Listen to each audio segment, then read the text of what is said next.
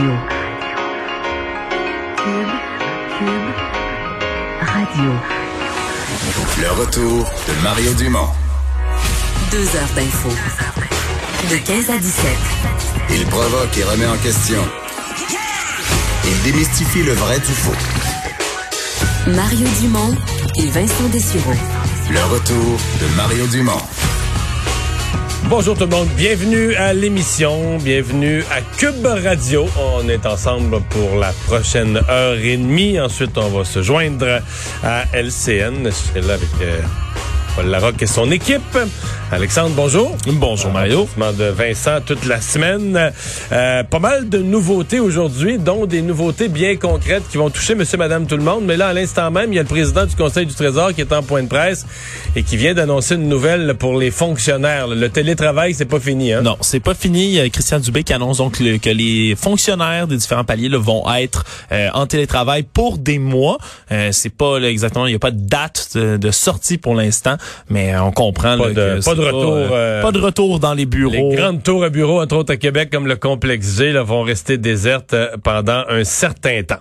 Euh, donc, dans les annonces qui touchent euh, plus l'ensemble de la population, je pense que celle qui euh, va retenir l'attention, ben, en fait, il y en a deux. Euh, les services euh, personnels et les rassemblements. Les petits rassemblements, mais c'est un début. C'est des petits rassemblements, donc 10 personnes et moins, euh, trois de, provenant de trois cellules familiales euh, di- En fait, c'est une, une adresse, c'est un lieu de Ouais, résidence. c'est ça. Trois lieux de résidence. D'a- D'ailleurs, qui de mieux que la vice-première ministre Geneviève Guilbeault qui va nous euh, qui expliquait ça un peu plus tôt aujourd'hui. On peut l'écouter. un programme d'aide d'urgence pour le loyer. Bon, elle expliquait un peu plus tôt, là, en gros, que c'est ça, là, tu l'as dit, c'est comme trois adresses, les cellules familiales, là, ces bulles-là, trois adresses différentes, un maximum de 10 personnes, évidemment à l'extérieur, en respectant le plus possible le 2 mètres de distanciation. Euh, ce qui veut dire, dans les parcs, là, on en avait déjà discuté, les gens s'assoyaient déjà en grand cercle, là, à 2 mètres de distance et tout. Mais là, on parle vraiment, c'est un- c'est une amélioration pour, par exemple, un souper, un barbecue dans la cour, par exemple, où on va pouvoir Oui, parce que c'est dehors. On parle de strictement de rassemblement extérieur. dehors.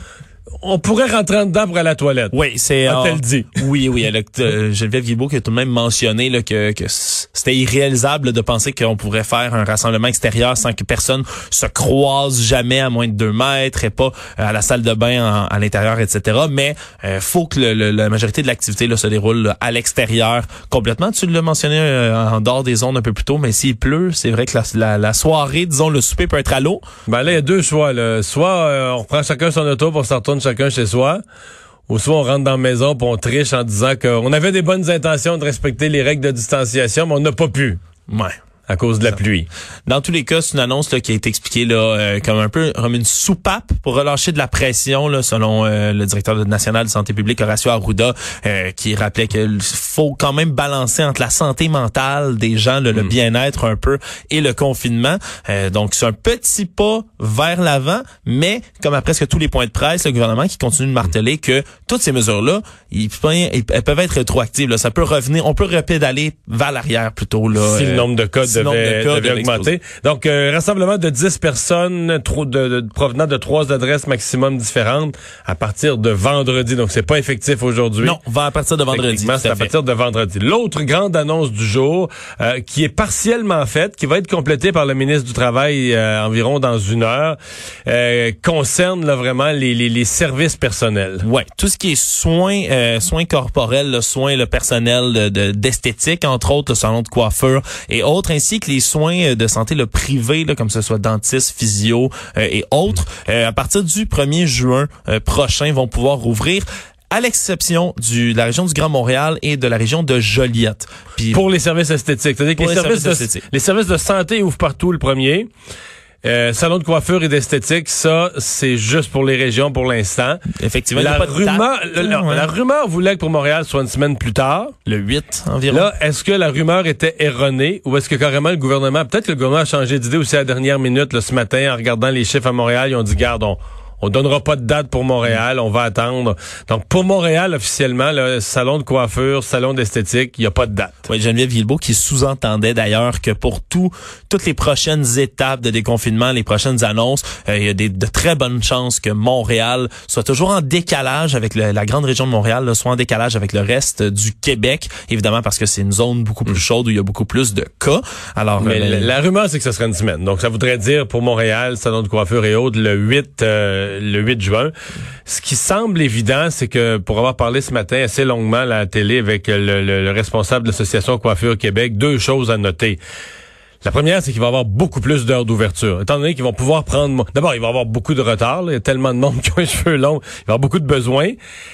Mais les salons de coiffure, exemple, ceux qui ont des chaises cordées, là, ça va être une chaise sur deux. Donc, on va, pouvoir, on va pouvoir coiffer moins de monde en même temps. Euh, chaque client risque d'être plus long. Entre chaque client, il faut désinfecter la chaise. Donc, il y a plusieurs items qui amènent une perte de temps.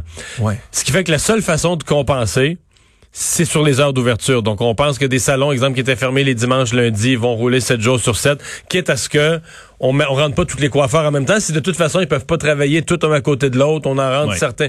Donc, est-ce qu'on ira plus tôt le matin, plus tard le Une soir? Probable- rotation peut-être. là, Ouais, une rotation, c'est ça, d'employés. Et probablement que les clients aussi seront plus souples. Peut-être qu'il y a du monde qui va, les- vont être assez carrés de leurs cheveux, vont être prêts à se lever à 7 heures le matin ou à y aller à 8 heures le soir ou à d'autres heures. Ben oui, parce que Mais- si, si on a vu là euh, plus tôt ce matin les terrains de golf là, être complètement La encombrés, folie. la folie, les gens qui se pressent d'aller au golf, moi j'ose pas imaginer euh, parce que si c'est pas tout le monde qui joue au golf, c'est tout le monde qui a besoin de se faire coiffer ou presque. Oui, ou presque.